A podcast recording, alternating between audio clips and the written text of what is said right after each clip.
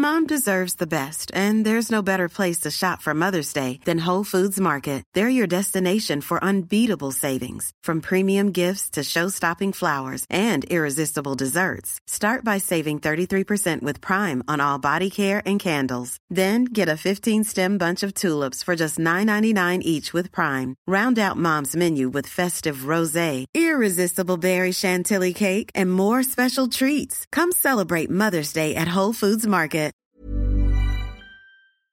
El Instituto Mexicano de Ejecutivos de Finanzas eh, presentó su perspectiva, su análisis económico del entorno macroeconómico de México para eh, pues el mes de noviembre. Hizo una reducción en su proyección de crecimiento para todo el año a 0.1%. De esto vamos a platicar con el presidente de el IMEF, con Fernando López Macari, a quien tenemos en la línea telefónica y me da mucho gusto saludar. ¿Cómo estás? Es un gusto saludarte a ti y a todo tu auditorio. Fernando, bueno, pues ya tenemos eh, casi, casi quien da menos en cuanto a la expectativa de crecimiento económico de México. Ustedes ya la redujeron del 0.3% de octubre a 0.1%. ¿Cuáles son pues los indicadores que se están descomponiendo más aceleradamente de lo previsto? Pues mira, Mayo, lo primero que tenemos que tomar en cuenta es que hay una eh, desaceleración global en el entorno económico mundial. Es una realidad que eh, países como Alemania, el propio China, Japón, han reportado índices de eh, crecimiento, de desaceleración, no solamente en la parte industrial, sino también en las ramas de servicios de sus propias economías. Y esto, no, eh, por México no es exento de este panorama. Entonces, este es el primer eh, la primera capa, digamos, de, ajuste que tenemos que tomar en cuenta cuando hablamos de la perspectiva económica. Y a eso debemos de asociar también eh, las últimas eh, cifras el, avance de la, actividad económica en México, que han sido menores a lo esperado y que nos han llevado dentro del, del IMEF junto con la evaluación de la importante caída en la inversión fija bruta y los datos de consumo en el, país que nos que nos hacen ver que el, último bimestre del año va a ser de una menor actividad económica y que por ende necesitaríamos ajustar nuestra perspectiva de el 0.3% eh, que traíamos el mes pasado a el 0.1% al, al cual estamos ajustando este mes. Fernando, ¿cuáles son los motores económicos que deberían encenderse en lo que resta del año, que bueno, ya es muy poco, pero sobre todo viendo hacia el 2020, eh, está el tema de la inversión pública, la inversión privada que también sigue rezagada, pero ¿en dónde poner nuestras esperanzas para que se reactive la actividad económica el próximo año?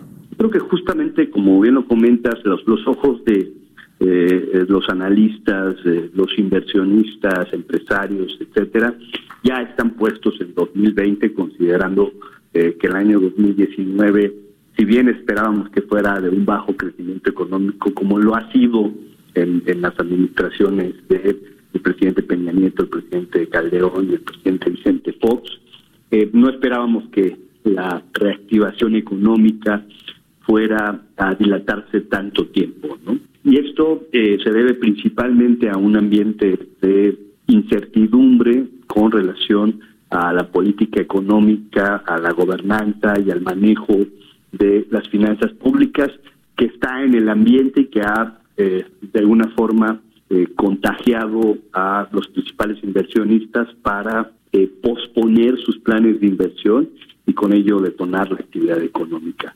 A esto se suma también un subejercicio del gasto público, inversión como en gasto corriente, que eh, evidentemente afecta de manera importante a la actividad económica y que también viene a acelerar el proceso de reducción de las perspectivas económicas. Entonces, eh, eh, si lo pudiéramos resumir en, una, en un par de palabras, diríamos que la confianza, restablecer la confianza, es la, la prioridad para el 2020 para reactivar la economía del país. Sí, la clave del juego. Oye, eh, Fernando, más allá de los de los datos duros de las estimaciones que tienen ustedes, por ejemplo, para el próximo año es de eh, un crecimiento de 1.1% promedio para todo el 2020. La Secretaría de Hacienda es mucho más optimista. En su paquete económico envió eh, una proyección de 2% promedio, pero si tuviéramos eh, que tomar el lado optimista que se ratificara el TEMEC este mismo año, que eh, este plan de infraestructura que se va a anunciar en los próximos días, eh, pues genere confianza y comience a generar inversión y actividad económica en el país. ¿Cuál es el mejor escenario para México, tomando en cuenta también que, bueno, pues el escenario internacional, global está complicado? Eh, definitivamente el año 2020 se se ve como un mejor año en comparación con el 2019.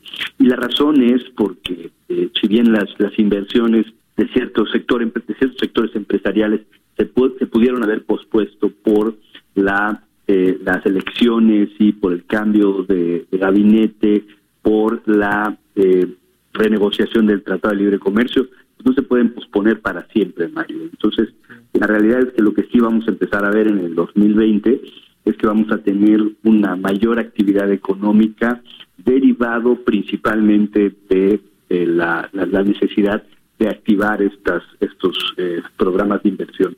Y lo que y, como tú lo, comentabas hace un momento pues evidentemente no todo es negativo no eh, en México tiene tenemos en México una inflación controlada que se acerca cada día más al objetivo del Banco de México que es de 3%, un punto arriba un punto abajo Estamos eh, previendo que cierre la inflación en 3.1% este año y el próximo año en 3.5%.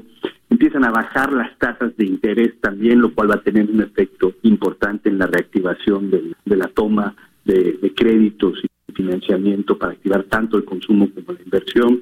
Esperamos que la tasa eh, de referencia este año cierre en 7.25 y probablemente para el próximo año sigan bajando hasta llegar a 6.75%.